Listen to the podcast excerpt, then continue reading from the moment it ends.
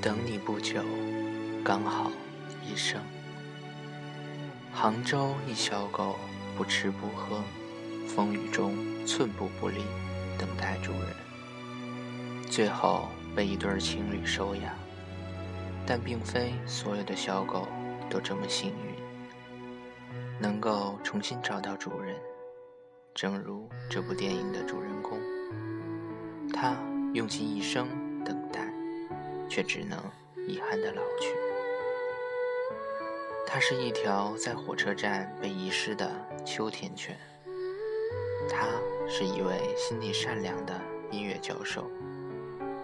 长长的火车汽笛声呼啸而去，从此他们相遇，紧紧相依。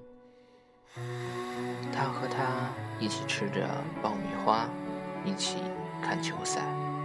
一起对付臭鼬，一起洗澡，一起在花园玩球，一起听音乐。以后的每天早上，他都在火车站前跟他恋恋不舍。每天下午将近五点，他都会出现在火车站等他，然后狂奔过去，紧紧相拥，狂欢般的亲昵的舔着他。希望无时无刻不跟他待在一起，像久别重逢的朋友，又像新婚小别的夫妻。可是有一天，教授上课时突发心脏病去世，再也无法和秋田犬如约而至。他从五点等到黑夜，从黑夜等到白天。始终不见那个熟悉的踪影，闻不见熟悉的味道。列车来来回回，无数人下车，来回穿梭。他紧盯着每一次被打开的车门，每一次放出光亮，期待某个瞬间，熟悉的影子惊喜的出现。他站在车站门口。安了家，痴痴地望着每一列火车，仔仔细细地分辨每一节车厢下来的每一个人。无论风雨飘摇、烈日当头，还是大雪纷飞，他始终等在那里。他从未怀疑，他一定会回来。第一年，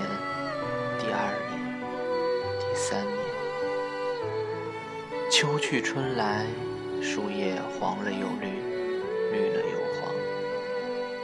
教授的妻子已经离开小镇，又回来。教授的女儿也从桃李年华变成了半老徐娘。教授的外孙已经从婴儿长成了少年。十年已过，他已垂垂暮年，步履蹒跚。可是，教授始终没有回来。终于，趴在那个属于他的台阶，他再也爬不起来了，睁不开眼睛了。他进入梦乡，终于如愿的见到了教授。他欣喜若狂，他们还是一如既往。他抱着他，他亲昵的亲他。大雪纷纷降落，交织了无尽的欢喜与哀伤。等待遥遥无期，而他从未放弃，直到他已经死去。可惜人生不是喜剧，不能改变结局。他只是一条狗，不能明白教授那天去上课。突然心脏病去世了，他再也回不来了。又或许他明白，只是不想放弃。他在等一个惊喜，他坚信有那个惊喜。秋田犬的寿命一般有十至十五年，十年三千六百五十天。也许只是一个婴儿长成少年的时间，但对他来说却是一生。他的名字叫小八，是《忠犬八公》的故事里的主人公。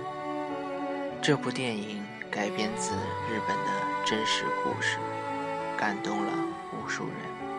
如果要问最痛苦的等待是什么样子，我猜。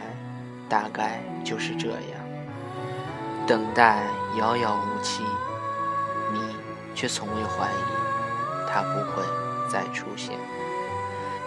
即使你已垂垂老去，等待并不悲伤，悲伤的是你不知道期限，只有执念，用尽一生也等不到归人。人的生命中。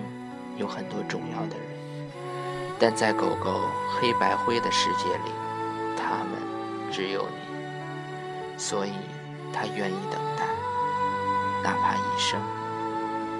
有些人的痴情，值得用一生去感动。